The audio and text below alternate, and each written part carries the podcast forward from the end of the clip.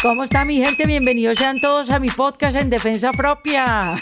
Les habla Erika de la Vega y como todos los viernes les tengo una historia, les tengo una conversación que sé que esta especialmente los va a dejar impactados y también los va a dejar llenos de inspiración, porque mi invitada de hoy no solamente decidió transformar su vida, sino transformarle la vida a miles de personas en su país natal, Perú. Ella se llama Vania Macías y es la bailarina y coreógrafa de ballet y danza contemporánea más importante de Perú. Comenzó a bailar desde los seis años y llegó a ser la primera bailarina del ballet del Teatro Municipal de Lima.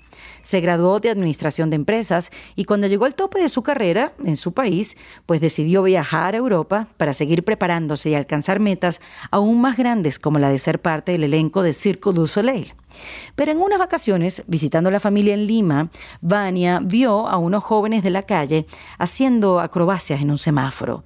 Y algo pasó dentro de ella que la transformó para siempre. A ella se le metió en la cabeza ¿Qué tal si a estos jóvenes de la calle, con un talento innato, le damos herramientas de danza para que salgan de la pobreza?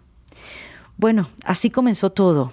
Ella no volvió a Europa, ella se quedó en Perú para aplicar todo lo que había aprendido en su vida para crear en el 2005, después de muchos tropiezos y también de momentos mágicos, una asociación cultural llamada D1 una asociación sin fines de lucro que se inició con la ambición de formar líderes en jóvenes de sectores marginales del país. Al día de hoy, después de muchos años, se forman alrededor de 7.000 jóvenes al año, convirtiéndose en uno de los principales referentes exitosos en el uso de las artes como herramienta de transformación social.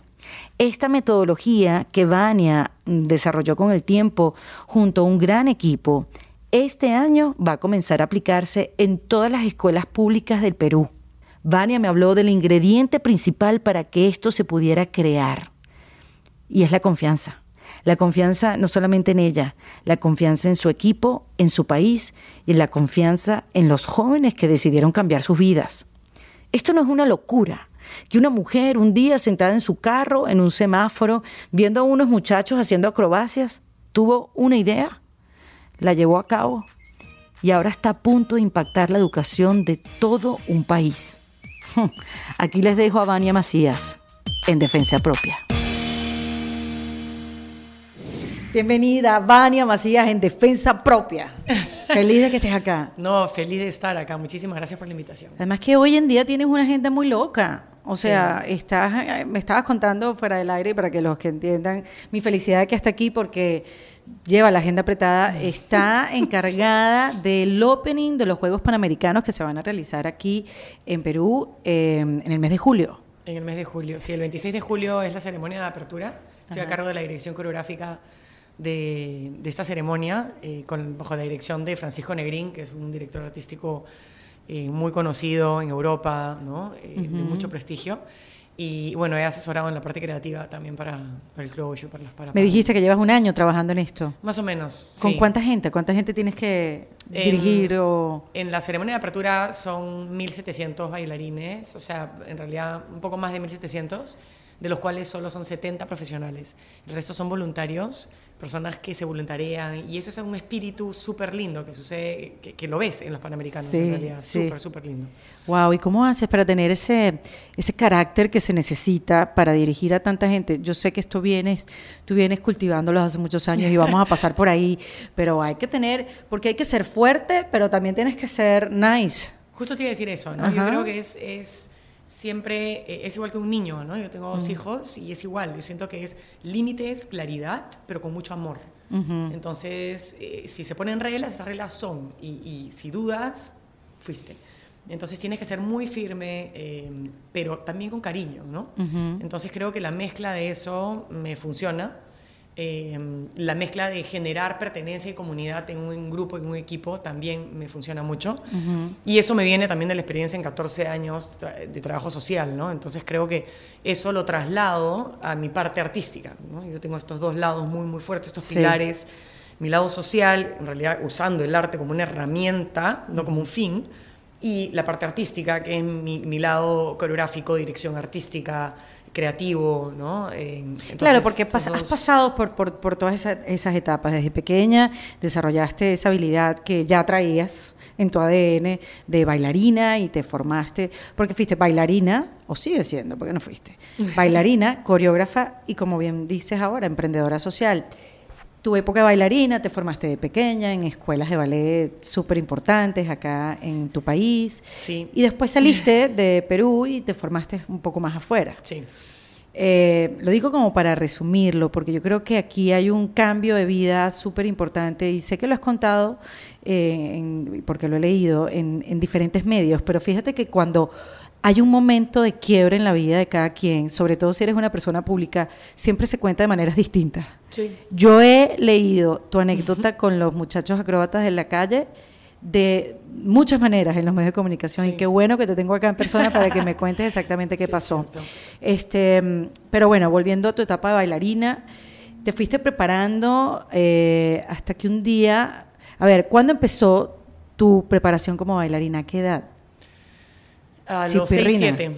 A los, a los 3 años empecé con acrobacias, con gimnasia artística, eh, desde muy chiquita. Mis padre, mi padre es muy deportista, él ha sido olímpico en remo, entonces en, el deporte era algo como, no sé, como, así como te lavas los dientes, así como comes, eh, haces deporte. Entonces haces deporte o alguna disciplina. Entonces en realidad empecé con gimnasia artística desde muy pequeña y a los 6, 7 años entro a la escuela de Lucy Telgue en realidad no, no me gustaba mucho al inicio. ¿El ballet? No. ¿En serio? No, no me gustaba porque no entendía cómo pasar de hacer flis y mortales y rondón y, y aspa de molino, de pronto era sin música. ¿Qué es un aspa de molino, por favor? Un aspa de molino es cuando, cuando las piernas se hacen así. Ah, ok, pero rapidísimo, rapidísimo. y de frente. No, de frente es medio mortal y de costadito es aspa de molino. Ah, como una estrella. como una estrella, sí. Perfecto. Sí, para aquellos que no nos están viendo, ya tengan idea de lo que es una estrella. Ok. Y en realidad, em, el ballet al inicio fue, fue complicado, pero yo recuerdo un momento súper importante y fue el momento que pisé el escenario, ¿no? en una obra que se llamaba Copelia. Y, me gustaba mucho lo que hacía Lucy Telgue como maestra porque incorporaba a los niños dentro de las presentaciones artísticas en los teatros. Y eso también hace que formes comunidad y que empieces a tener la noción que tú eres eh, no el eje central como artista, sino que eres parte de un todo, de un mecanismo, de una maquinaria que funciona en equipo. Y, nada, era, era lindísimo. ¿no? Como si estuvieras jugando en un equipo de fútbol. Totalmente. y, también el hecho de interpretar personajes, el, volar, el desarrollar tu imaginación, el ser una marioneta, ser un títere, de pronto ser, ser una muñeca que se convierte en humano. ¿Me entiendes? Eso para los niños es tan importante. El poder Eso fue lo que a ti te agarró como niña con el ballet. Dijiste, bueno, ok, no me gusta tanto, es muy fino esto, pero te gustó el escenario. Yo creo que esas conexiones eh, de, cuando eres niño, de cuando te montas en un, en un teatro o cuando, o cuando llegas a un campo deportivo. Yo creo que son como sensaciones inolvidables, que te marcan para siempre. Porque son emociones.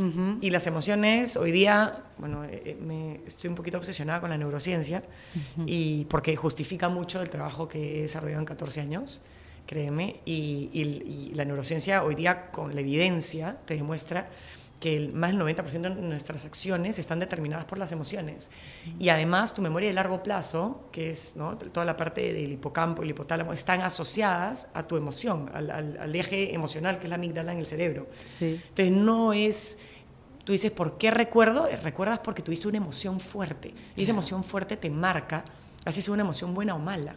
Por eso es tan, tan importante son tan importantes las emociones, porque es lo que te marca y te tatúa para el resto de tu vida. Para el resto de tu vida, lo que pasa es eres niño y nadie te lo explica.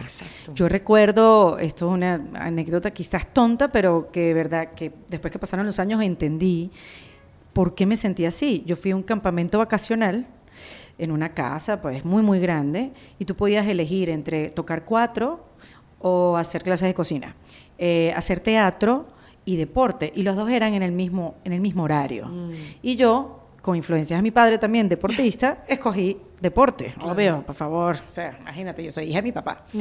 Pero en verdad quería hacer teatro. Mm. Y cuando fui al jardín de la casa para empezar la primera clase de deportes, yo, que era muy bien portada, yo no era tan rebelde cuando, era, cuando tenía esa edad, como ocho años, me fui a ver la clase de teatro porque yo me imaginaba un telón rojo.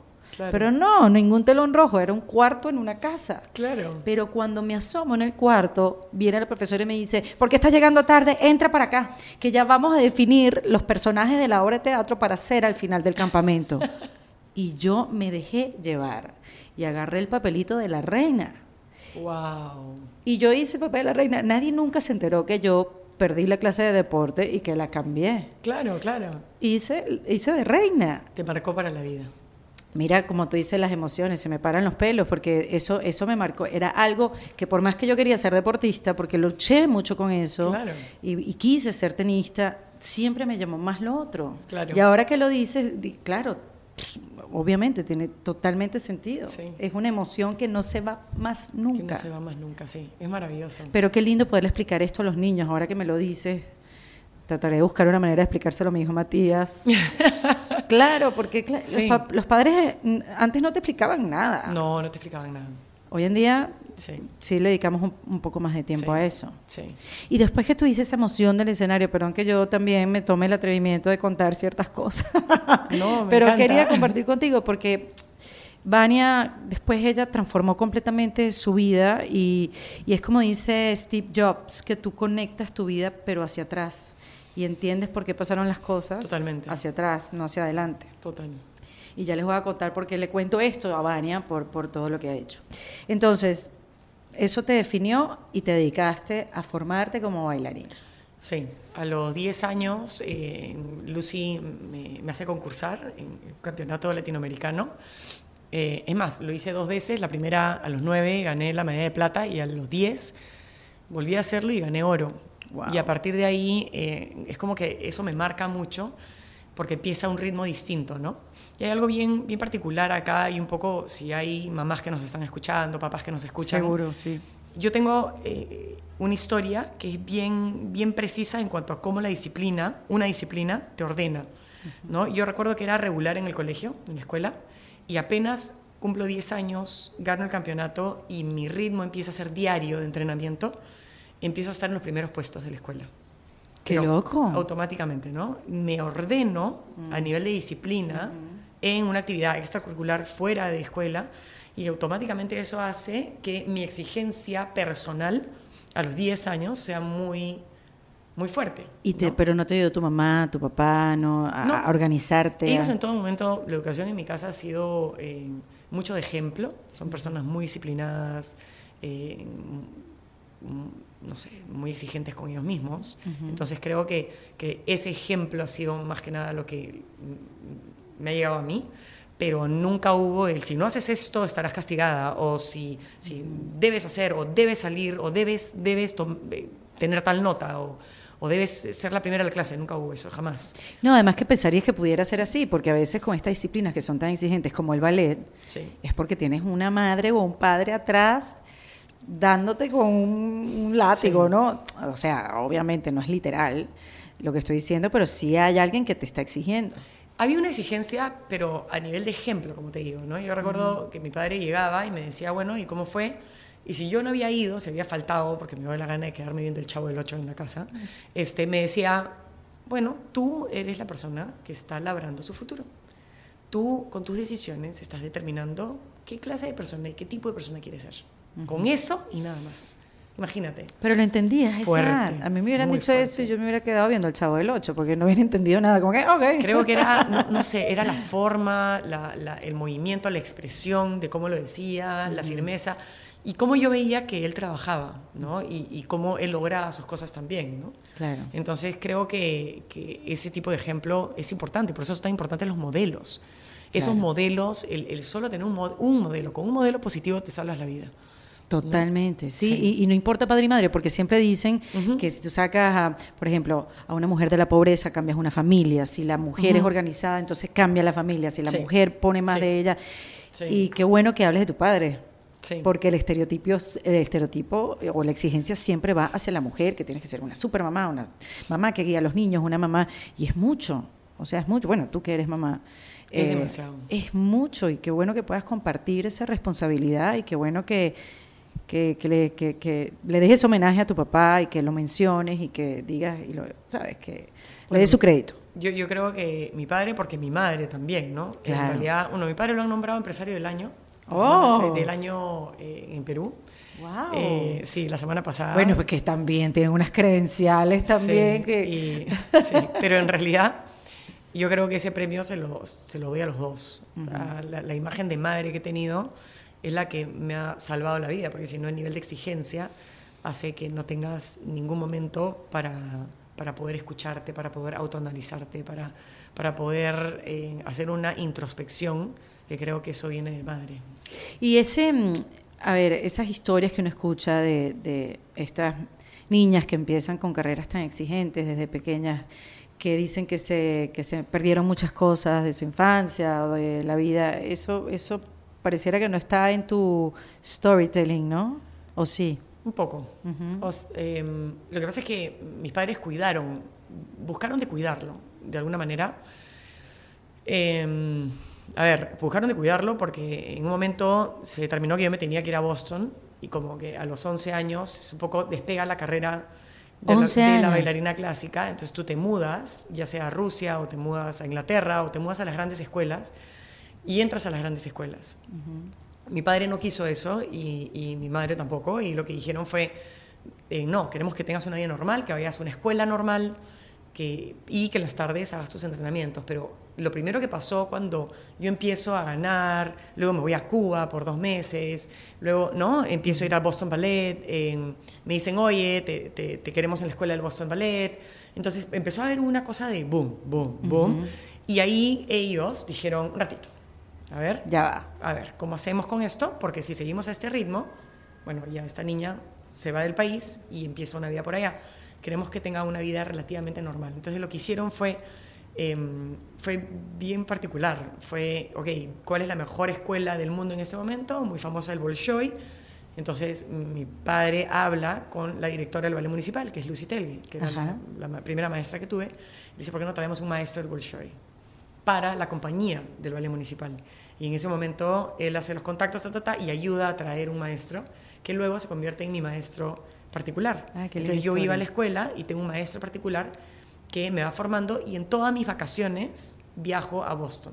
Ok. Entonces, enero y febrero, todo el mundo acá en la playa, ¿no? y yo en el invierno de Boston. Exacto. Blanca, ¿no? Regresaba transparente, todas mis amigas bronze. Claro. ¿no? 12 añitos. Eh, y eso me hizo vivir muy rápido, viajar sola. Eh, me iba a Chicago, me iba a Nueva York, me iba a Boston. Viajaba sola. Qué miedo. Mucho miedo. ¿Sabes? Ahora yo digo, ¿cómo han cambiado los tiempos? Porque antes no se sentía tanto eso, o mis padres no, no tenían ese temor, ¿no? Me iba a dorms, ¿no? Este, y, bueno. y no había celular en esa época. o sea, era el teléfono, me imagino, del dorm, el teléfono público que hacías la llamada collect, ¿no? Sí, y un ambiente bastante competitivo, ¿no? Claro. Muy, muy competitivo. El ballet es muy competitivo, eh, bueno, como cualquier disciplina, pero, pero duro y en, en una ciudad nueva. pero la verdad es que, mira, hace poco estuve en Harvard, que pude ir para un curso y, en Boston y sentía como esa cosa que sientes rico. No, lo, no tienes un mal recuerdo. No, no, no, para nada. Y no regresaba desde que tenía 15. Y la verdad es que sentí como, wow, ¿no? Que es lo mismo que siento cuando voy a Londres, ¿no? Que siento como muy como caliente, como rico, como es una ciudad que amo. ¿no? Porque Londres también fue un lugar donde estuviste mucho tiempo estudiando y perfeccionando tu técnica. En Londres trabajando. Ah, además, ya, ya habías terminado tus estudios. Porque tú, o sea, tú te sigues formando como bailarina, pero tú decides estudiar administración de empresas. Sí. Que siendo ya bailarina profesional, con todo lo que ya habías alcanzado, ¿cómo, cómo se, se repartía ese tiempo? Al, yo empezar a tener buenas notas, eh, me mantuve en los cinco primeros puestos de mi promoción durante todos los años y era muy buena en matemáticas. Em, generalmente las bailarinas son buenas en matemáticas, ¿sabes? ¿Las bailarinas? Sí. ¿Y eso? ¿Hay alguna explicación científica? No, pero bailarinas que, no sé, tal vez estoy hablando por habla, pero las cercanas a mí, por lo general siempre han, han sido buenas. No sé, ah, por la disciplina, me imagino, Eh, yo tengo mi propia teoría, ¿no? Cuando empecé a estudiar economía, administración y, ya tenía conceptos coreográficos, decía, pero es lo mismo, o sea, una, un macro, una macro es, es, estoy haciendo lo mismo, las gráficas de econometría, siento que estoy armando coreografía, ¿no? O matrices, ¿no? En matemáticas. Ahorita que estoy haciendo los panamericanos es pura matemática. O sea, es pura matemática. Jamás me hubiera pasado por la cabeza Tengo que aplicar mucha matemática para armar las coreografías, ¿no? Pero, pero elegiste estudiar administración de empresas justo por eso, porque sabías que te venía como una, un lugar donde coincidían, o simplemente dijiste, bueno, esto es lo suficientemente amplio para yo poder hacer algo. Eh, fueron, sí, fueron varios factores. Fue el hecho de en el, en el Perú, el bailarín clásico en ese, en ese momento, ahora está cambiando un poco, pero en ese momento trabajábamos cuatro horas al día, no como, no como en Europa o en Estados Unidos que se trabaja ocho horas al día. Todo el día, exacto. Todo el día. Entonces, al trabajar cuatro horas al día me dejaba un tiempo como para poder estudiar algo más. Eh, me hubiese encantado estudiar historia del arte, pero vengo de una familia empresarial, una familia de emprendedores, y, y sentía que había una universidad, que era la Universidad del Pacífico, que era muy exigente, y mi hermano mayor, que me da dos años, eh, estaba ahí y yo veía los niveles de exigencia y quería retar a mi cerebro. Este, quería ver si yo era capaz de entrar a esa universidad y de lidiar con ese nivel de matemáticas, con ese nivel de exigencia. Entraban solo 100 personas, o sea, cupo de 100 personas a esta universidad. ¿Pero crees que el ballet te dio a ti ese nivel de exigencia contigo misma? Sí, Tuvo que haber sido. Totalmente. Porque además lo que siento es que las demás bailarinas en estos dorms que tú estás hablando de Boston, siento que, me imagino que nunca la sentiste como competencia, sino te viste siempre a ti como la, tu misma competencia, como que yo tengo que mejorar. sí, tengo que superarme, tengo que superarme y lo que te enseña la danza clásica es de alguna, la única manera de poder lograr, y no solo la danza clásica, me refiero el deporte y todas las disciplinas, es empezar a controlar tu mente, mm. porque ese pensamiento se convierte en realidad. Entonces, eh, tú practicas, a través de las disciplinas, practicas lo que logras en la vida. O sea, tú practicas el hecho de que yo estoy visualizando este movimiento y cuando lo ejecuto, lo voy a hacer como lo estoy visualizando. Pero si empiezo a sabotearme en el proceso, no va a salir. Entonces empiezas a entrenarte para eso. Por eso te entrena para la vida. Por eso es que si tú te haces consciente del proceso, el proceso te sirve para cualquier disciplina que ejecutes, para cualquier carrera o para cualquier cosa que quieras hacer.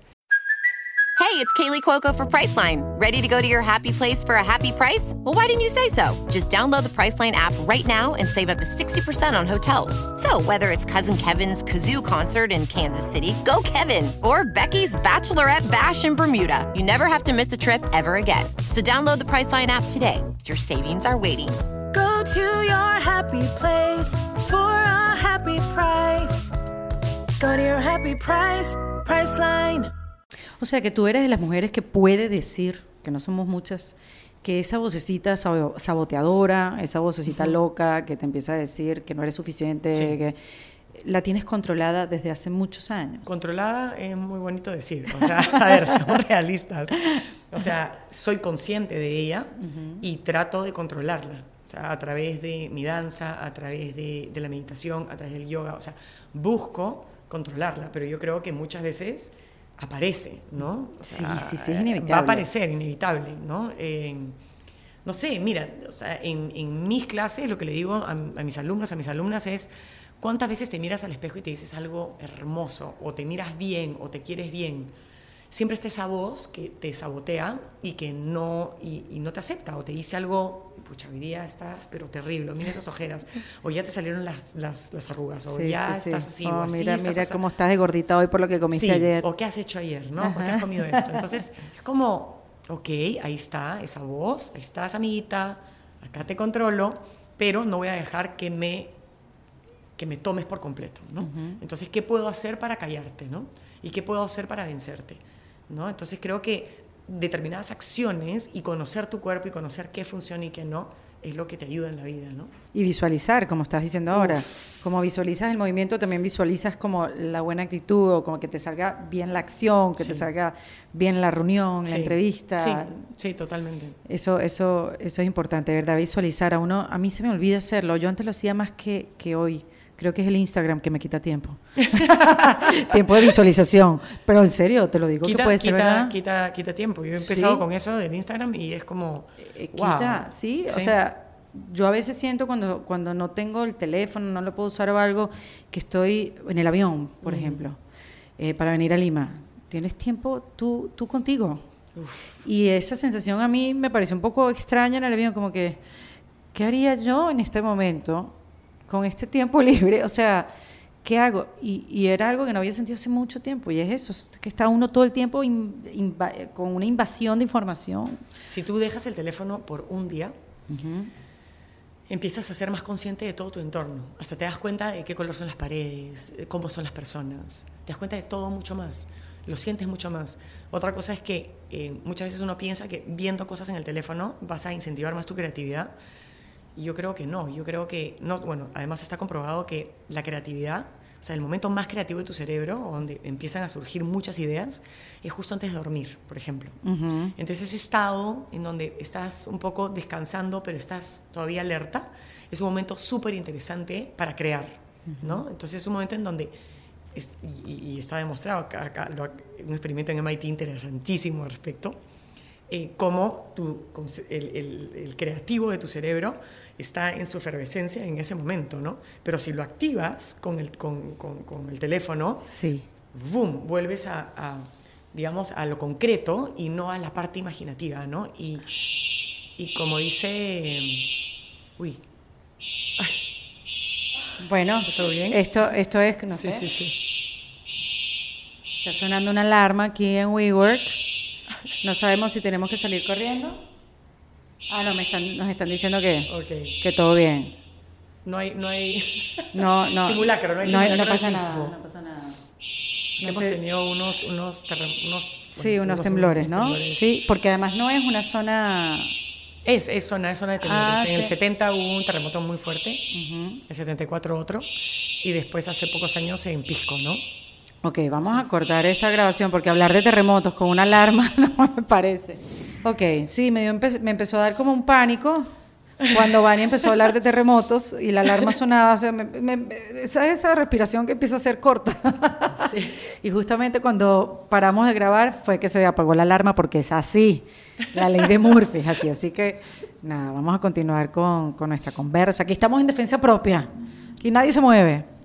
Entonces, ¿en qué habíamos quedado, Vania? Ah, en el experimento y en, en el cerebro que funciona perfectamente antes de dormirte ¿Cómo nos para quita crear. tanto tiempo, ¿no? Exacto. eh, el estar todo el tiempo pendiente y, y es como una adicción. Yo me he puesto en el teléfono como que me diga cuántas horas estoy.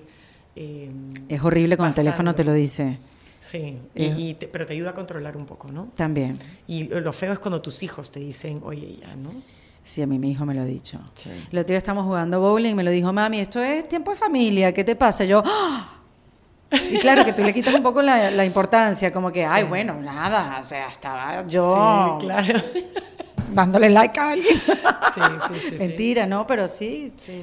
este, es bueno que alguien te lo recuerde. Sí, es verdad. Entonces, bueno, Vania, ustedes dirán, bueno, ¿por qué sabe, por qué sabe tanto? ¿Por qué va a MIT? ¿Por qué va a Harvard a hacer un curso? ¿Por qué sabe tanto la neurociencia? Bueno, Vania tuvo una experiencia en su vida acá en Lima, eh, después de uno de esos viajes que venías de Londres de vacaciones, ¿verdad? Que, bueno, fue, fue así, fue- le cambió la vida completamente para transformarla. Y, y quiero que me lo cuentes tú, porque como te dije al principio, esta historia la he leído, pero quiero saberla de ti. Sí. Sí, en realidad, em, yo cuando, cuando decido irme a Londres, eh, estaba pasando por un momento muy difícil personal. Ah, porque tú decides ya irte a Londres Sí. y quedarte allá, no ir y venir. No iba, no iba, iba sin ninguna expectativa. En realidad fui porque aproveché que mi hermano estaba haciendo una maestría allá y tenía dónde quedarme. Y yo en ese momento trabajaba en una empresa acá, medio tiempo, ya había terminado mi carrera. Acababa de terminar la carrera de administración de empresas Ok. y estaba como primera bailarina en el ballet municipal. ¿no? O sea, ya había hecho los roles de Lago de los Cisnes, eh, Don Quijote, Valladera, había bailado de todo, tenía 21 años, había terminado mi carrera y estaba trabajando. Entonces trabajaba medio tiempo en el ballet municipal y trabajaba medio tiempo en esta empresa. Eh, y estaba con un chico co- del cual yo estaba eh, Ajá. enamorada y terminó esa relación.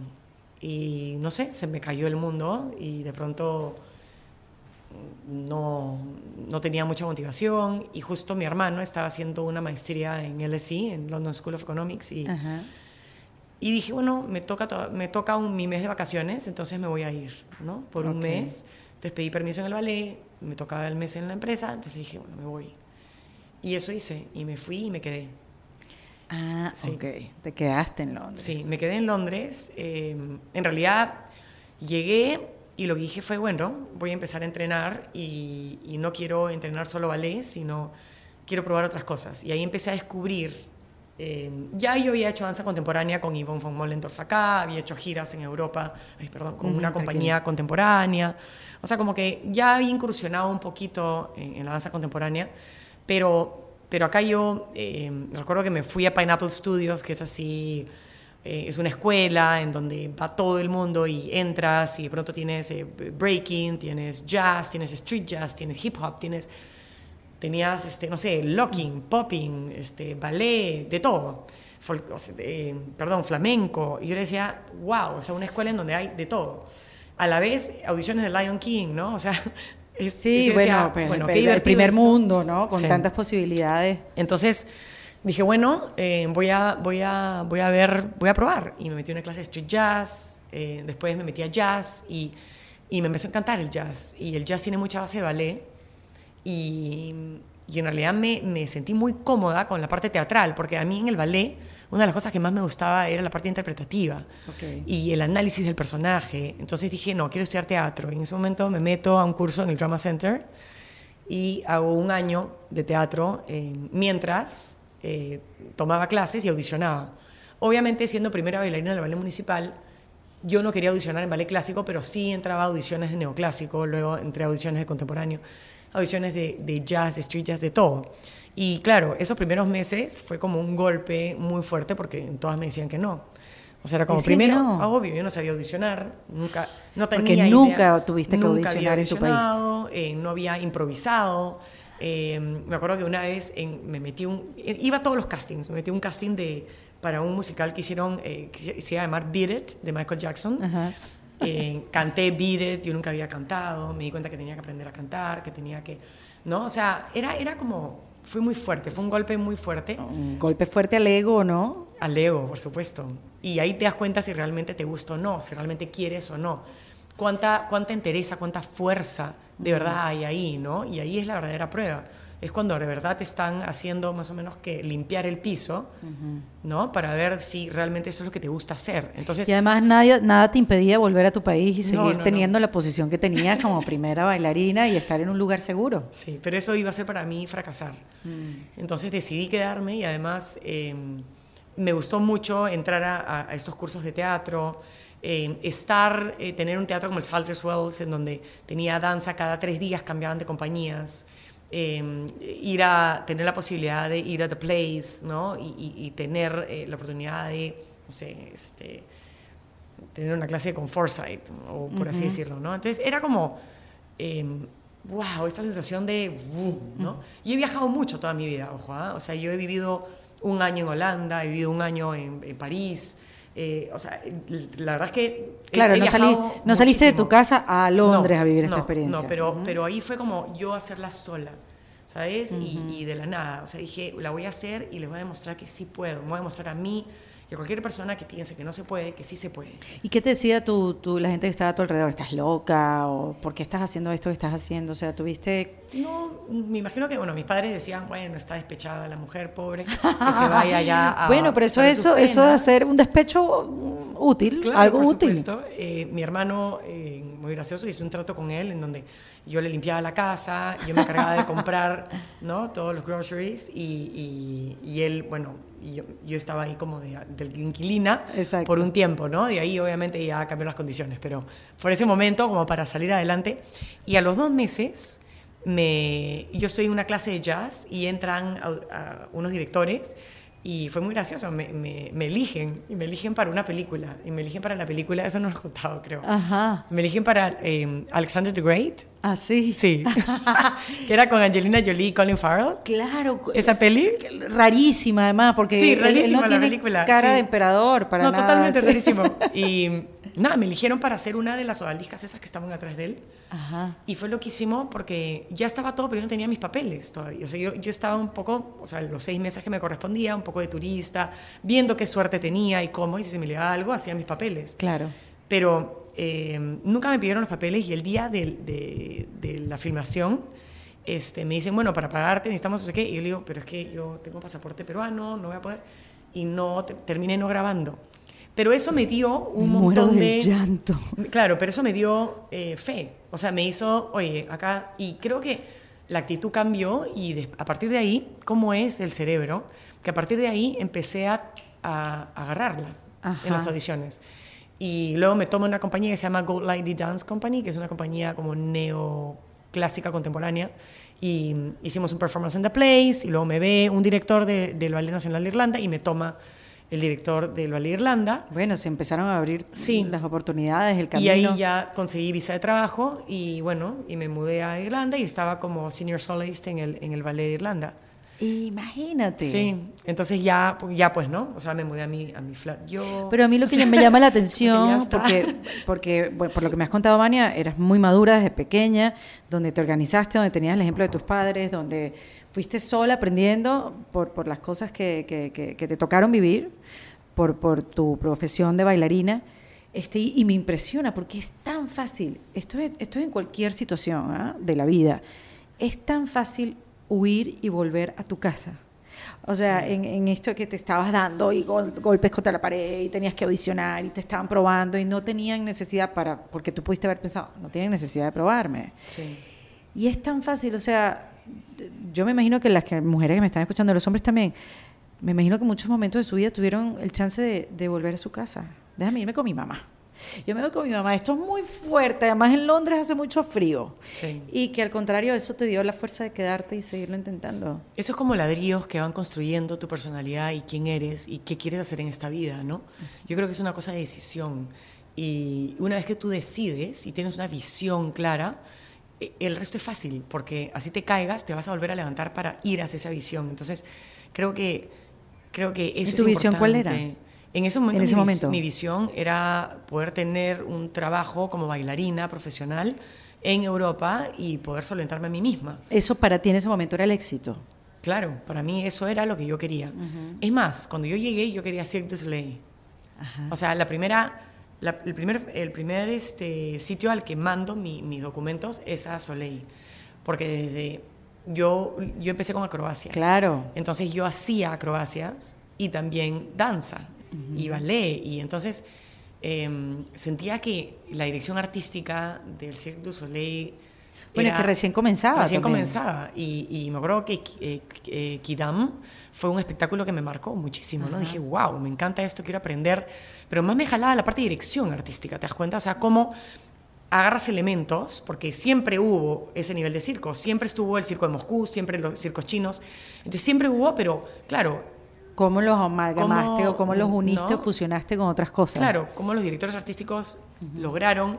Entonces, me acuerdo que el primer, el primer documentos, documentos míos en file, video, ta, ta, ta, que mando, es así Soleil. Y me dicen, bueno, estás en file, muchas gracias. Y luego empiezo, y cuando estaba en, el- en Irlanda, recibo un llamado de Final Cut, que es como una audición, para los que no saben, es como, las audiciones generalmente son de 2.000 personas, un Final Cut es de 400. Exacto, ya Para con un rol. Un grupo preseleccionado. Sí, sí, para un rol. Y me llaman para una audición en París. Y le digo, bueno. ¿De no voy- du Soleil? Sí, pero no voy a poder porque estaba con el contrato de Irlanda. Y, y mi contrato de Irlanda termina, o sea, no termina, pero me toca vacaciones. En, o sea, no iba a haber temporada en época de verano. Me dicen, bueno, está acá. Y vengo a Lima. Y vengo a Lima en julio. O sea, que es una temporada buena, a que es, invier- a que es invierno, ahí es verano. Y acá siempre hay ballet. Entontonces yo llamo a Lucy Telgueo, le escribo y le digo, Lucy, estoy yendo a Lima. Y Lucy me dice, bueno, estamos poniendo Romeo y Julieta con el maestro Miakov, que es un coreógrafo ruso que hace neoclásico. Y Romeo y Julieta. Y yo acababa de aprenderme todo el monólogo de Julieta para audicionar eh, al Drama Center y a Lambda School. O sea, mandado a hacer. Sí, yo quería, yo estaba en un dilema de si entrarle fuerte a la actuación o entrarle fuerte a, a la, a la danza, porque la danza ya estaba con un contrato de trabajo, pero quería aprender más actuación. Y cuando me dicen Julieta, regreso a Lima. Y ahí está la historia, ¿no? Porque le digo a José María, a un amigo que bailaba en Royal Ballet, oye, vente conmigo y bailamos esto. Y, y era la temporada y me regresaba a Europa. Otra vez, sí. Ajá, a Irlanda. Y ahí fue donde me cambia la vida, porque es loquísimo cómo yendo a bailar al Teatro Municipal que queda en el centro de Lima, conozco este grupo de chicos. Y todo empieza a pasar de una manera muy loca. Porque, Vania está como en un semáforo, ve a unos chicos haciendo acrobacias sí, y dijiste, bueno, ¿cómo esta gente sabe hacer todo Les esto? pregunté. Ajá, Les empezaste a pregunté. hablar con ellos. O sea, les dije, oye, ¿cómo han aprendido esto? Porque no estaban haciendo flis, estaban haciendo cosas mucho más difíciles. Y cuando me dijeron que habían aprendido por ellos mismos, dije, wow. Y luego regreso a mi casa, estoy echada, prendo la televisión, me acuerdo clarito, prendo Canal 7 y estaban haciéndole un reportaje a estos chicos que habían aprendido acrobacias en un arenal en Ventanilla. Y dije, no, esto es una señal. ¿no? Y, y a partir de ahí no paran de haber estas señales muy fuertes en mi vida que uno puede decir es Dios, yo creo en que es la, la- la visión de uno, ¿no? Y, y un poco la energía que le pones Sí. y que cuando las cosas suceden por algo es cuando como cuando piensas en alguien y te lo encuentras. Entonces es el poder que Sí. tenemos en la mente. El secreto es lo que habla. El secreto, el, se- el totalmente. secreto habla de eso, sí, y, sí. y que uno le cuesta creerlo, pero en verdad sí es así. Sí así. Entonces, a, a las personas que oyen o que nos están viendo, es como, hagan el ejercicio y sucede. O sea, háganlo, pero de verdad. O sea, Sí. Antes de dormirse, piénsenlo porque sucede. Entonces, a mí empezaron a pasar unas cosas que yo decía, ¿qué está pasando? ¿no? O sea, prendo la televisión esto, volteaba y veía otra, otra cosa sobre chicos que hacían acrobacias y dije, ¿qué pasa si hago un piloto? Y empezó a surgir una serie de ideas.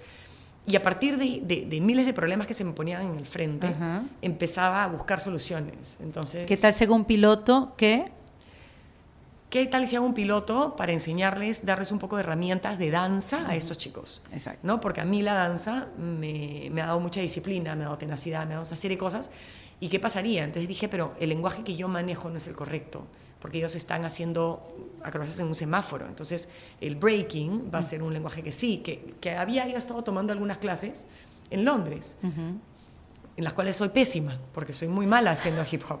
Soy muy mala haciendo breaking. ¿Por qué? Pero admiro eh, y dije, bueno, creo que la cultura urbana es algo que podemos traer y, y me parece súper interesante porque mucha gente piensa que, oye, yo sé hacer esto, entonces yo te enseño y estoy haciendo, te enseño la forma como yo lo hago, pero ¿qué tal si escucho el lenguaje que tú necesitas para poder entendernos? ¿Y a quién llamaste para que te ayudara a desarrollar eso? O sea, ¿a quién, Ese quién le pediste ayuda? Ese fue el primer problema, porque busqué escuelas de danza acá en Lima, en donde enseñan hip hop, y no, exist- no, no encontraba, no habían acá.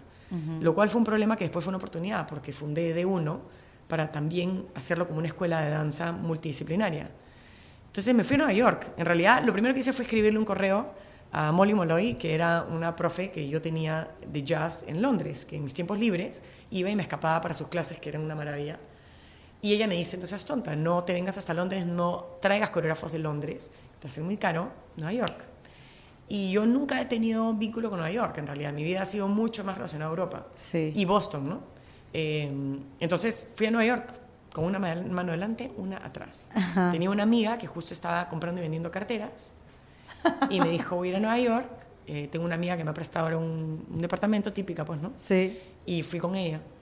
Y eso es lo que, lo que hice, ¿no? O sea, en ese Ajá. momento dije... voy Hablar a con esta ir- profesora tuya que estaba allá. No, no, no, ella estaba en Londres. Ella me Ah. dijo, anda al Broadway Dance Center, Ok. que es la mejor escuela ahorita en Nueva York, que es una versión de esta escuela de Londres allá. Es una versión. Ok. Y yo llegué con mi moñito de bailarina clásica a buscar bailarines de hip hop que quieran, coreógrafos, profesores, que les interese venir a Perú a enseñarles a chicos que hacían acrobacia en un semáforo. ¿Te puedes imaginar la locura? La locura. Ah, claro. O sea, O sea, porque no había ni. LinkedIn en esa época. No, nada, nada, nada, nada, nada. nada. Y yo, me- o sea, más o menos que mirando todo el file de profesores y decía, ok, este no, porque no, eh, no es la disciplina, tiene que ser alguien que haya hecho foundation, que haya nacido de las calles, alguien que venga de Brooklyn o que venga del Bronx o que venga de Harlem, que conozca la calle, pero que esté hoy día dictando, que hable algo de español, que tenga corazón. Qué difícil. Súper difícil. Porque era demasiado específico Súper, lo que estás buscando. Y ahí es que voy, tomo varias clases de hip hop, pasándola súper difícil porque, como te digo, me cuesta un montón. Y las bailarines somos como derechas, ¿te das cuenta? Sí, el sí, hip hop sí. es como... Desconstructurarse, Cuesta, cuesta sí. mucho. Y, y conocí a Leslie Feliciano en ese momento. Y voy y, y nada, me presento y de haber pensado, esta está, loca. Este, y él acababa de terminar una gira con Alejandro Sanz y con Miguel Bosé. Él había hecho la- la- el concierto de Miguel Bosé. Entonces tenía mucho crédito también y, y había trabajado con muchos artistas, con Paulina Rubio, en fin. Entonces dije, bueno, hola, ¿qué tal? Soy Vania Macías, vengo de Perú y quiero hacer este proyecto. Y me dijo, bueno, ¿tienes tarjeta? o sea, ¿quién eres tú? ¿Entiendes? Sí. Y me dijo, bueno, yo cobro esto y, y la veo un poco difícil, ¿no? Y recuerdo que mm, yo me estaba quedando, esto solo lo cuento para que vean el poder de la mente. Sí. La casa en la que me estaba quedando, el departamentito en el que estaba quedando, eh, de mi amiga, de la amiga de mi Sí, que amiga, habían tenía una roommate ahí. Y la roommate lo conocía. Había trabajado con él. No puedo. Sí, Se me y- paran los pelos, por. Dios. Y lo llamó y le dijo, oye, pero tipo, es confiable esta persona, ¿no? Y claro, al día siguiente fui otra vez y me dijo, ok, ¿cómo es, no? Y, y acordé un precio, le dije, mira, ¿cuánto me cobras por tres semanas de capacitación a estos chicos, tatatí? Y me dijo, te cobro esto. Y yo no tenía ni un centavo de cómo pagarle. Y le dije, vamos Plomo. vamos, Ajá. imagínate. Y, y fue increíble. Y luego no tenía internet, entonces me fui a la tienda Mac típica, ¿no? Para borrear. y estoy en la computadora ahí en la tienda Sí. y de pronto viene un X y me dice, hey, Stephanie, me dice otro nombre. Y yo le digo, no, no, no, este, no, no me llamo tal, te has equivocado. Ay, pensé que eras mi amiga de New York City Ballet. Entonces yo le digo, ah, sí, es que yo soy bailarina. y me dice, eh, y me dice, no te creo. Y entonces yo le digo, ¿y tú quién eres? Y me dice, bueno, yo soy coreógrafo. Y yo le digo, ¿así? ¿Y de qué? No, ahorita estoy haciendo Cats. Entonces él estaba bailando en Cats en ese momento. No. Y así conozco al otro coreógrafo, que es Sean Perry, que es el primero que viene en realidad. Eh, de esa manera lo conocí. Vania, qué miedo. Sí, por eso te digo, o sea, es como, o sea, es, mira, te digo, es, yo creo en, en Dios, en esta fuerza Sí, sí, universal, sí. pero es como si era muy fuerte. en ese Era como un- determinante, no había manera que te salieras del camino. Si Sí. pensabas en otra cosa, no te iban a permitir que Sí, pensaras en otra sí, cosa. Sí, sí, no era de locos, de locos, de locos. Y, y en verdad fue, fue, fue bien increíble. Vi- regresaste a Perú, conseguiste el dinero, buscaste una empresa privada para pagarles a ellos. Sí, o sea, fui, fui entendiendo la problemática. Cuando fui donde ellos y les dije, oye, tengo un espacio en, en- atrás de la casa de mis padres para que vengan y entrenar, y voy a traer un coreógrafo de afuera. Me dijeron, no podemos porque trabajamos en las calles eh, y nosotros solventamos nuestras familias. O sea, Claro. ganamos 20 soles al día, o sea, que es un sueldo. Sí. Y, y entonces dije, ¿qué hago? Y ahí fue donde entra la empresa privada, porque me doy cuenta que estaba Repsol en ventanilla y dije, ¿cuál es el programa social o qué tema de responsabilidad social están desarrollando ahí? Y ahí fue que dije, oye, ¿cómo me contacto? Y otra vez es una historia súper mágica. Esa historia es como de locos porque yo no conocía a nadie en esa empresa. Y, y por casualidad conocí a un chico ese- que, que me contactó con esa empresa. Y a los dos días ya estaba yo sentada con un proyecto que para mí la universidad me sirvió, ¿ves? Objetivos específicos, objetivos generales, mi hipótesis, la hipótesis que yo tenía. Y me enteré que ellos daban charlas de valores en los colegios. Y yo invalidé eso, porque las charlas de valores no funcionan. Y dije, eso tiene que ser una experiencia. Práctica, Totalmente. o sea, algo con movimiento, Algo una experiencia. Ujú. Algo, ¿Qué pasa si en vez de charlas les enseñamos a estos chicos de ventanilla unas rutinas increíbles de hip hop, de breaking, hacemos un rap súper potente y entramos a todos los colegios a hacer un espectáculo que no lo puedan creer y que vean que son los chicos de su barrio los que están haciendo esto. Entonces ahí fue donde empieza todo. Y les vendo qué- eso, y le digo, ustedes paguen esta presentación y ustedes le pagan a estos chicos. ¿Me entiendes? Cosa que ellos pueden volver a la escuela y dejan de trabajar en la calle. Claro. Y todo empezó a, ¿te das cuenta? Y ahora, ¿cómo solvento todo esto? ¿Cómo le pago al coreógrafo internacional? Sí, Ya, exacto. pues no habían escuelas de hip hop. No, Entonces, además, exacto. Me empecé a pasear por todos los, los colegios más como elegantes de la ciudad y iba a las puertas de los colegios y me hice, con unos amigos me hicieron unos flyers súper maravillosos, porque además Leslie no vino solo. Yo voy con asistente, me dijo. Y vino, Ok. gracias, mira, en ese momento lo odié. Y con pero- viáticos. Sí, en ese momento lo odié, pero hoy día lo digo... Lo entiendes me- perfectamente. No, maravilloso, porque trajo a Efra Ashery, que hoy día es una top, top, top, pro- o sea, pro- maestra, coreógrafa. eh, ojalá que vea este podcast, ellos dos. Y Efra vino con él, y ella hacía breaking y él hacía hip hop. Entonces hice unos flyers con los dos y me fui a todos los colegios y se llenaron las clases y con eso pude pagarles. Con los, exacto, con los que podían pagar que esa podían clase. pagar. Entonces me fui a los colegios, digamos, privados, m- digamos, más pitucos de Lima. Sí, sí, sí. Y ahí todas las chicas querían bailar con el que así había sido coreógrafo de Alejandro Claro. Sanz. ¿No? O el que, ¿Esto en qué año fue? Esto fue en el 2005. Qué barbaridad. Qué bestia. Y yo en todo momento pensaba que ya me regresaba. Y me llega en el momento que estoy en pleno, me llega una oferta de Cirque du Soleil de Final Cut para hacer una audición en Covent Garden, en Londres, que era mi casa. Y es lo que tú querías al final. Era o sea, lo que- lo que tú querías desde el principio. Por supuesto, por supuesto. ¿Y sabes lo que pensé? Dije, bueno, el Circo del Sol tiene al Circo del Mundo, que es el, el- el brazo social del Circo del Sol. Entonces yo tengo un plan. Voy a ir a Londres, ¿no? En ese momento el chico con el que salía me, me ayudó a irme a Londres económicamente.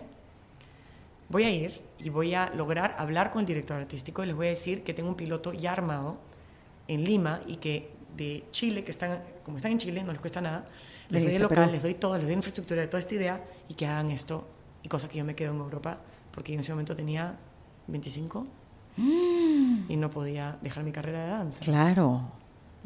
25 años. 25. Y entonces, ¿y fuiste y hablaste con el director o- Bueno. no lograste irte? No, me fui Ah. a la audición, a Covent Garden.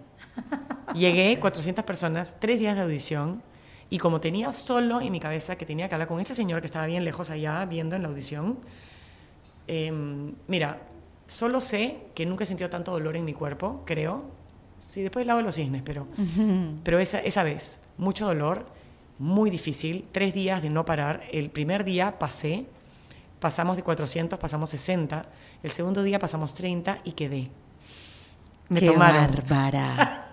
Sí, me toman como potential character para esta audición que estaban haciendo para Love en Vegas. Y entonces logré hablar con el director artístico, es lo gracioso. Ahí está otra Vania. vez el poder de la mente. O sea, yo solo quería hablar con él porque tenía un apasionamiento y una cosa que no me dejaba acá dentro, en mi corazón, que quería que estos chicos tengan esa oportunidad. O sea, que no podía ser posible que chicos con este potencial no tengan oportunidades en este país. Yo estoy en shock con tu historia, o sea, yo no puedo entender esto. Todo lo que te pasó, todo lo que Y hiciste. renuncié al Cirque du Soleil. O sea, no, lo, no me fui. O sea, hablaste con el director, lograste. No, me dijeron no. Not interested.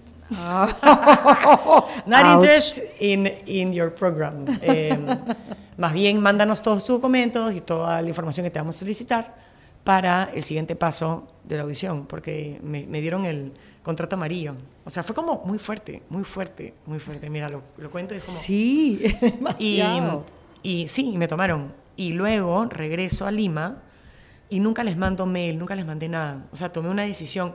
Pero ese hito... ¿Pero ¿sabes, las tomaste en ese momento o lo tomaste No. en el avión? ¿La tomaste No, poco a poco? Nunca, nunca la dejé. O Dejaste sea, que la vida se encargara de eso. o Como sea, que. Había tomado la decisión. Claro.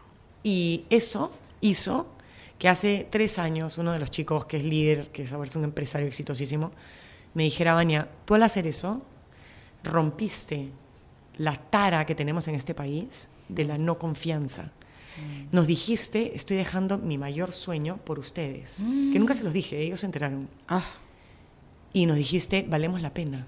ay, me pongo a llorar ya. Alucina, qué fuerte. No me hagas esto. Sí. Me pongo a llorar. No, sí, sí, fue muy fuerte. Porque ¿cuánta gente le has cambiado la vida? Fue muy fuerte. Y bueno, yo lloro porque sí extraño, no sé qué hubiese pasado en mi vida si me hubiese ido a Soleil. Claro. No sé cómo estaría, o sea, no sé qué hubiese pasado, pero lo que sí sé es que chicos y una sociedad en la que hemos roto lo- la confianza, porque siento que la sociedad latinoamericana es lo que, eh, eh, desgraciadamente, el Es que la está falta como, de confianza. Eso, estás como signado a ser un está- fracaso, porque sí. no naciste Sí. en un lugar adecuado, Sí. porque tu educación fue mala, tu familia no estuvo junta, va a ser una desgracia toda tu vida. Sí. Que tú le dado esa oportunidad de Y cambiar. no es tan difícil, es solo mirarles a los ojos y decirles, me importas, pero de verdad.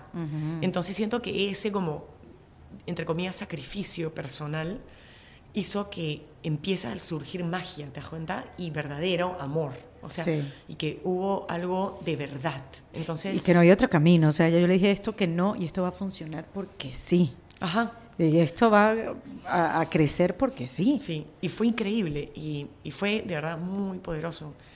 Y de 40 quedaron 20 chicos y solo eran hombres, no habían chicas, porque las chicas no salían a la calle a hacer acrobacias porque ellas se quedaban en casa cocinando. Mucho machismo. Mientras que en la escuela privada era solo chicas, porque los chicos que bailan No son bailan. gays. Claro, ¿no? exacto. Entonces, muy fuerte. Sí. Entonces tenía dos segmentos sociales que les enseñaba a bailar, o sea, que tomaban estas clases, unos que la pagaban, que pagaban por los otros, y luego de pronto, cuando ya no tengo más fondos y no sé de dónde sacar, digo, vamos a hacer un espectáculo, ¿no? Y vamos a hacer un espectáculo y están bailando muy bien y vamos a hacer un espectáculo y hice un espectáculo en dos semanas que se llamó coreográfica que en realidad yo dije quiero cambiar el tema de la identidad en este país. O sea no puede ser posible que estos chicos quieren bailar hip hop y solo hacer música en inglés cuando ni siquiera entienden lo que está diciendo la letra. Qué pasa si les pongo un mayoral y usan el hip hop y usan las herramientas del hip hop para interpretar un mayoral ¿Mayoral qué es? el mayoral es, es una música peruana, es afroperuana, y lleva el cuatro cuartos, ¿no? El da, ta, ta, ta, ta. Entonces me funcionaba igual Ok. que un hip hop. y, y, bueno, lo puse y dije, esto es. Porque bailaban con una fuerza y una pasión que los primeros chicos que me negaban que hablaban quechua, a los dos años se peleaban por decirme que era uno de Ancash y que el otro era de Ayacucho. Los reconciliaste con otro- sus No, tradiciones. totalmente. Y hoy día hacemos experimentos de fusión con respecto a investigación, para que ellos investiguen, porque Lima es migrante. Lima tiene, somos 13 millones de habitantes de 33 millones en el Perú. Y estos 13 millones de habitantes, mira, el 90% es migrante. ¿Qué tal? Entonces todos tienen o el abuelito, que es de alguna zona o tal. Claro. Pero qué pena perderlo por negar quién eres tú. Si negas, empiezas a negar quién eres tú, nunca vas a poder sanar y nunca vas a poder ser de verdad. Claro. Entonces tú tienes que, que, que abrazarte con lo que vienes, con lo que eres y conocerlo para eso. Pero si no lo conoces, no lo quieres. Pues Claro, si no conoces sí. algo, no lo la quieres. desinformación y la ignorancia. Por supuesto. Claro. Y como nos conocemos tanto de lo que viene de Estados Unidos o está tan ahí en la información, ah, eso es cool, eso es lo bacán. Sí, pero lo de uno no. Lo de uno no. Sí. Entonces ahí viene el concepto de uno. Por eso fundo de uno, de uno mismo y de una unidad. Claro, porque entonces tú pudiste crear tres. Yo, yo sé que te tienes que ir, porque te tienes que ir al ensayo de los Panamericanos. Dime tú la hora, porque quiero. No, tenemos, yo, ¿Sí? yo lo manejo, sí, vamos a tener. Dice, yo respeto el tiempo de mis invitadas acá en defensa propia. Este, tú, claro, viendo cómo podías mantener la, esta asociación sin fines de lucro, Sí. entonces ya estoy hablando como tú. A mí se me pegan los acentos así. Tengo una no tengo personalidad, no la tengo. Eh, empezaste a hacer eventos que por el costo del ticket tenías plata para seguir manteniendo entonces Sí. esta, esta escuela. Sí. Y luego también hiciste una escuela privada Sí. para que todo fuera sustentable de Nosotros alguna somos manera. una asociación sin fines de lucro que es 89% autosostenible. Ah, sostenible es la palabra, ¿viste? Sí. Sustentables también, es Gracias, sustainable, es, es como auto, te autosostienes, ¿no? Es una empresa social, es una asociación sin fines de lucro, pero ¿Quién te ayudó a desarrollar todo esto, Vania? O sea, empecé sola Sí. con Sandrita Manger, que ojalá me vea, que ahora está en Barcelona, vive en España, que me ayudó desde el inicio. claro que te va a ver porque le vas a mandar el Sí, podcast. y luego, y luego eh, mucho más gente se fue sumando, ¿no?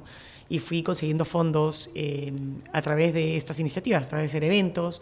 Luego me di cuenta que los eventos no eran algo permanente, entonces hicimos un espectáculo, armé por primera vez un guion que se llamó Mezcla, porque claro, al tener solo chicas del segmento eh, socioeconómico AB y chicos del nivel socioeconómico CD, Wow. tenía que juntarlos para tener chicas y chicos, y de pronto empezaron a surgir historias de amor, ¿no?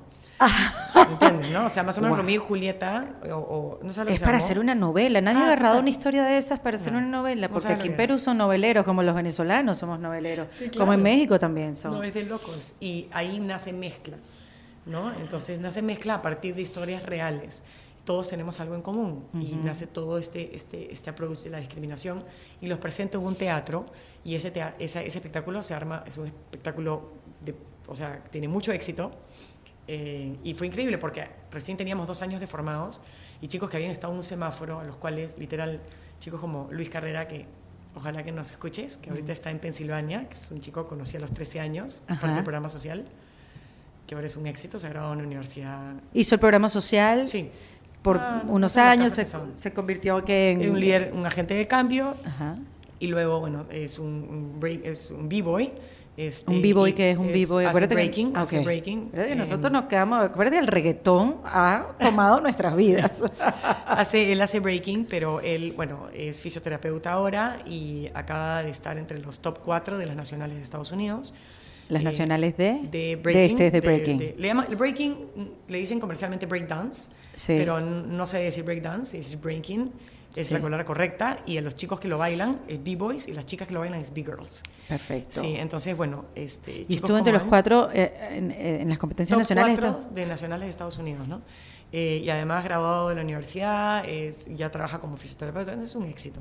Qué. Casos de esos, miles, ¿no? Qué. Pero él es muy particular y, y bueno, él, por ejemplo, estaba en la obra y yo puse a 80 personas a presentarse en escena, ¿no? Y a él, dos años antes, le cerraban la luna y ahora tenía a personas pagando, ¿no? Le 70 cerraban la soles. ventana cuando pedía Claro. dinero después de su acto en el semáforo. Exacto, y ahora estaban pagando 70 soles para verlos y ovacionándolos en un teatro. Entonces eso cambia vidas y por eso puse a todo el mundo en el escenario y después de esa experiencia quebré, ¿no? quebré. O sea, No me lo tenía- esperaba, o sea, me, me esperaba como que otro cuento de no, éxito. No, no. No, fue un desastre. O sea, no tenía un centavo en mi cuenta. O sea, tipo menos cinco. Y yo era especialista en finanzas, ¿sabes? Pero es que mi apasionamiento, me acuerdo que Sandra me decía, Maña, no hay, no hay cabida para un chico más. Ya para de traer gente, por favor. No entra una chica más, no entra nadie más acá ya. No podemos seguir solventando esto. Y yo, sí se va a poder, sí se va a poder, sí se va a poder. Bueno, y un punto en el que, claro, por meter a todo el mundo en el escenario, para que todo el mundo sienta la magia, había que pagarle a los 80 personas del escenario y quebré, me Se quedé, o sea, no tenía cómo operar. Pero ahí está, eso fue un diciembre, nunca voy a olvidar que pasó una Navidad de terror.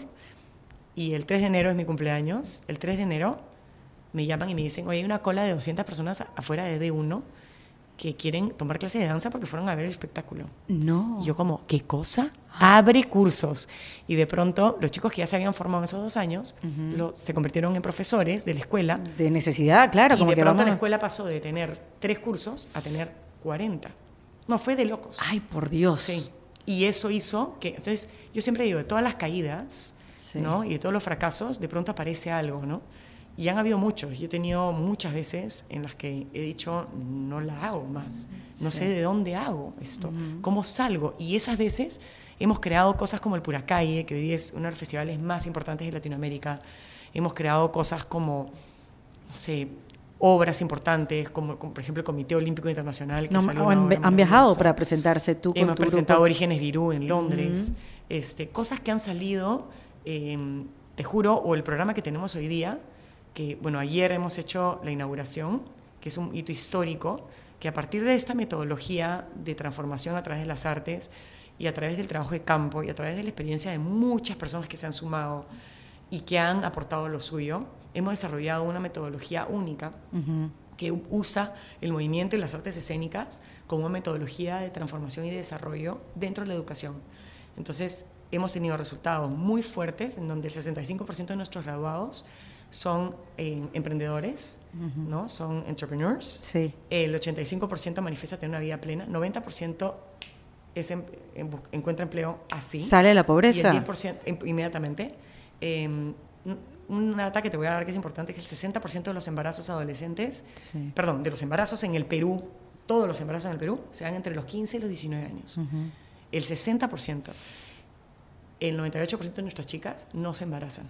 Qué. O sea, se Sí. embarazan cuando ellas quieren embarazarse y no porque sientan que es lo único que les queda en la vida Sí. y que no tienen O otra porque chance. están sin ocio por ahí en las calles, se Totalmente. enamoran del equivocado y ya está, O pum. porque quieren tener una etiqueta de algo. Quiero ser Ay, algo. quiero pertenecer Quiero pertenecer a algo. Entonces, a partir de ahí, este, no hemos tenido más eso gracias a las escuelas gratuitas que tenemos, solventadas por las escuelas privadas, gracias a, digamos, las producciones que hacemos que siempre son con una finalidad de, de- de emocionar, de impactar ese público, pero principalmente estos programas de liderazgo que tenemos, que son de tres años, en donde formamos a agentes de cambio que luego van y cambian sus comunidades.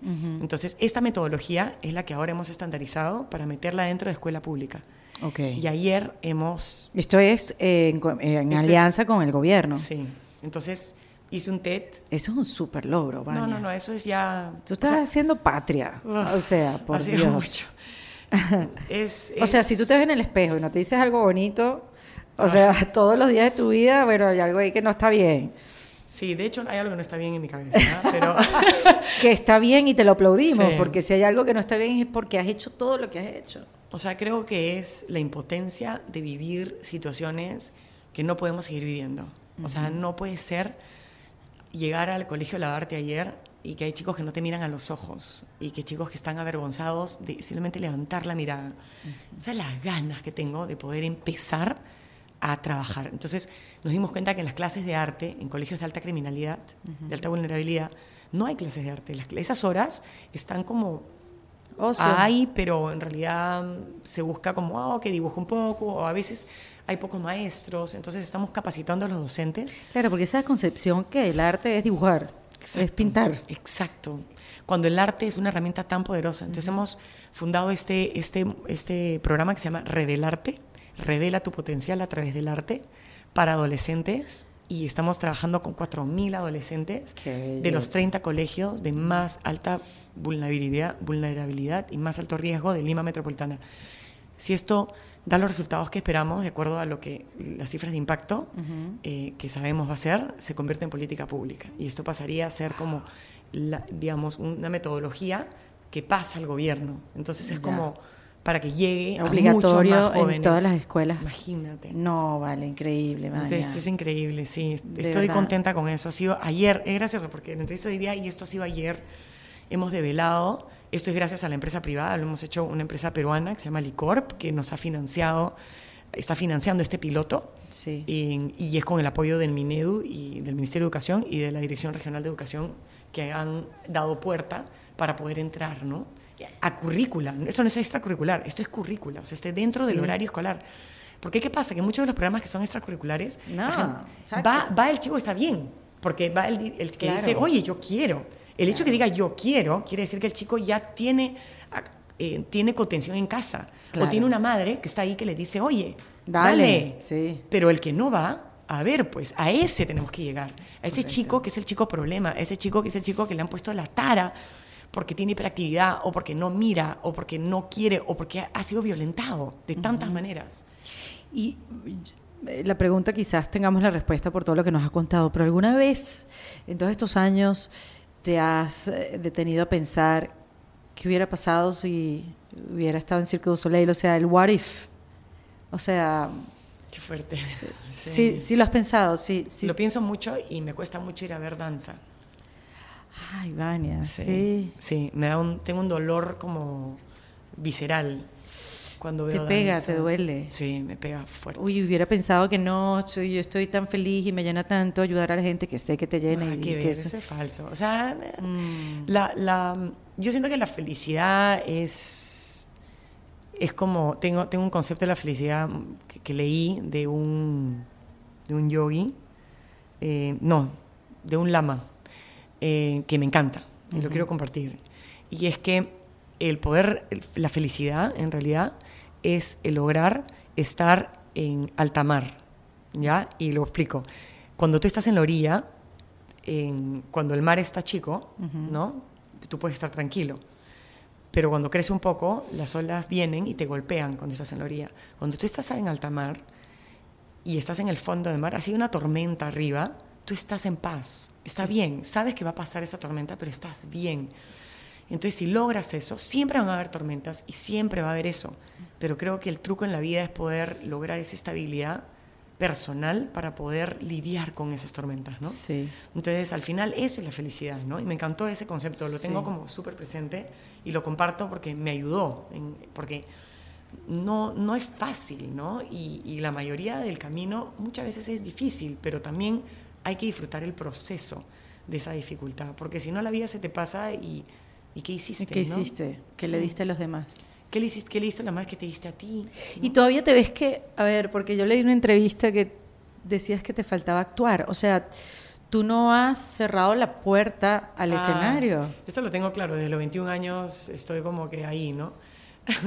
tengo este amigo maravilloso, director de teatro Carlos Galeano, que le tengo prometido entrar a su taller todos los años y al final no puedo. Entonces Pero es, es, tan pendiente. fuerte también tu compromiso con lo que estás haciendo Sí. y que ya estás empezando Sí. y que esto se puede transformar en una política pública y Sí. que puede de verdad ser un cambio importantísimo, un cambio social en tu Mm, país. mm, que, que son cosas que pareciera que son caminos completamente diferentes. Sí. No, yo alucino que lo voy a hacer a los 50. ¿Me entiendes? O sea, es como ya mi placer, sí, sí, ¿no? ya, ya, ya. O sea, me da, darme ese gusto, ese, ese como, ¿sabes qué? O sea, así como, bueno, trato de leer eh, bastante, o sea, trato de, de mantenerme y todos los años me capacito. Todos los años. El año pasado estudié neuroeducación y este año me fui un intensivo de dos semanas a Harvard que ha sido muy potente. Porque te estás capacitando en educación. Me capacitó, por ejemplo, Harvard fue liderazgo, fue, fue Global Leadership, eh, y luego este, constantemente, ¿no? Eh, Oxford también fue leadership, y luego, o sea, cada año, ¿no? Fue Oxford, después fue neuroeducación, que lo hice online, eh, y ahora, entonces voy viendo las necesidades que tengo y lo que necesito. Donde estas fallas en conocimientos para poder seguir Sí, llevando esto pero a siempre otros en- niveles. nosotros hacemos sinapsis en el cerebro hasta los 65 años así que hay que darle con todo hay Tienes que data practicar. importante y tienes buena memoria, Vania. ¿Y tus hijos? ¿Tus hijos les gusta la danza, el arte? Están wow. totalmente... eh, con tu ejemplo, me imagino que están Son completamente... mi adoración en realidad me Sí. muero por ellos o sea es como es creo que bueno tú sabes no hay Sí. amor calculable es como Sí.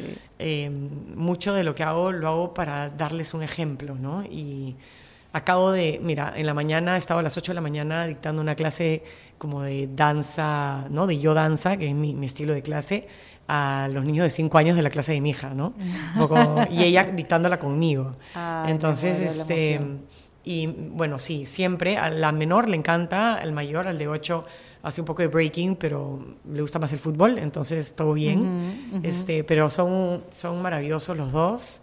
Eh, tengo un esposo maravilloso también.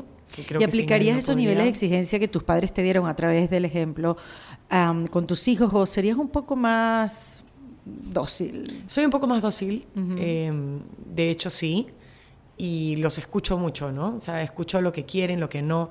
Además creo que ya está, bueno, se ha demostrado que en el deporte o en las disciplinas, en realidad lo mejor es hacer la mayor cantidad de cosas hasta los 12 años Sí. para que tú puedas ir eh, obteniendo, mientras más diversos habilidades tengas, es mejor. Ajá. Y recién a partir de los teens son las competencias. Esa es, eh, es algo que aprendí en, en una conferencia muy interesante de deportistas profesionales en Thou- South by Thou- Southwest, que es una conferencia en Austin, que me invitaron también.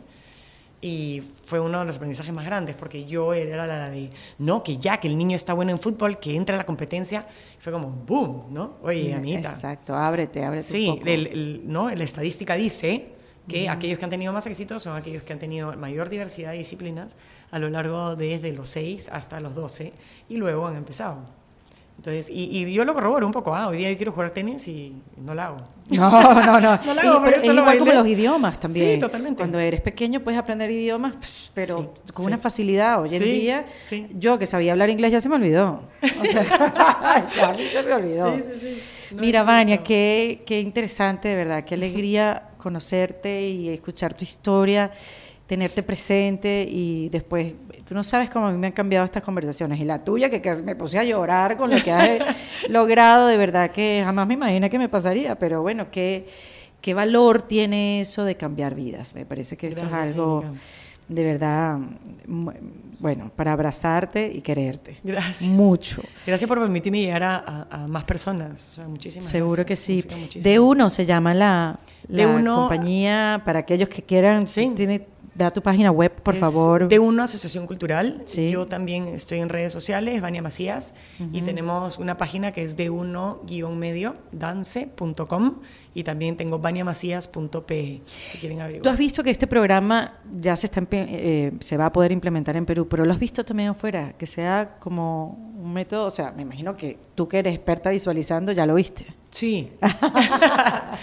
no, por supuesto, sí. O sea, este, eh, el estandarizarlo colegio público a escuela pública tenemos un manual y eso luego va a ser la fuente de sostenibilidad del programa. Oye, Erika Ender, una cantante panameña, ¿conoces la historia de...? Bueno, Erika se hizo eh, muy, muy conocida últimamente porque escribió Despacito con Luis Fonsi, pero tiene una carrera maravillosa, de 20 años escribiendo, haciendo unas canciones increíbles y tiene una historia bien, bien interesante. Y ella en Panamá tiene una fundación donde a través del arte... He escuchado, sí, he escuchado. Sí, también como que transforma las escuelas y hace competencia entre escuelas. Eh, y es muy interesante su, su iniciativa y toda su fundación. Te la dejo ahí para que Buenísimo, sí. puedas, bueno, quién sabe si a través de este podcast pueden hacer alianzas. Maravilloso. ¿Verdad? Dame tres tips para reinventarse. Em,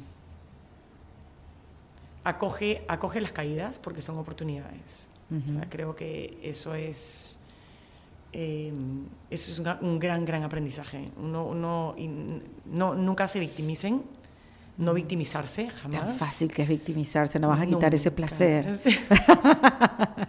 Siempre preguntarse, bueno, ¿y qué responsabilidad tengo yo con respecto a lo que estoy viviendo y qué puedo hacer para cambiarlo?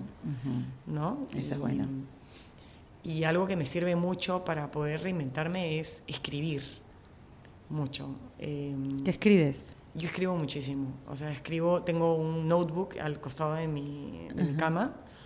Em, escribo desde ideas, desde emociones, eh, desde cómo ordenarme para poder eh, reinventarme. Si quiero cambiar una forma, una, una, conducta, un hábito, un hábito, lo primero que hago es, ok, paso uno, paso dos, paso tres y paso cuatro. O sea, súper ordenado y seguirlo con mucha disciplina y sin parar, ¿no? O sea, por ejemplo, ahorita estoy haciendo porque me di cuenta que ya tengo 40 años y que mi cara está desastrosa.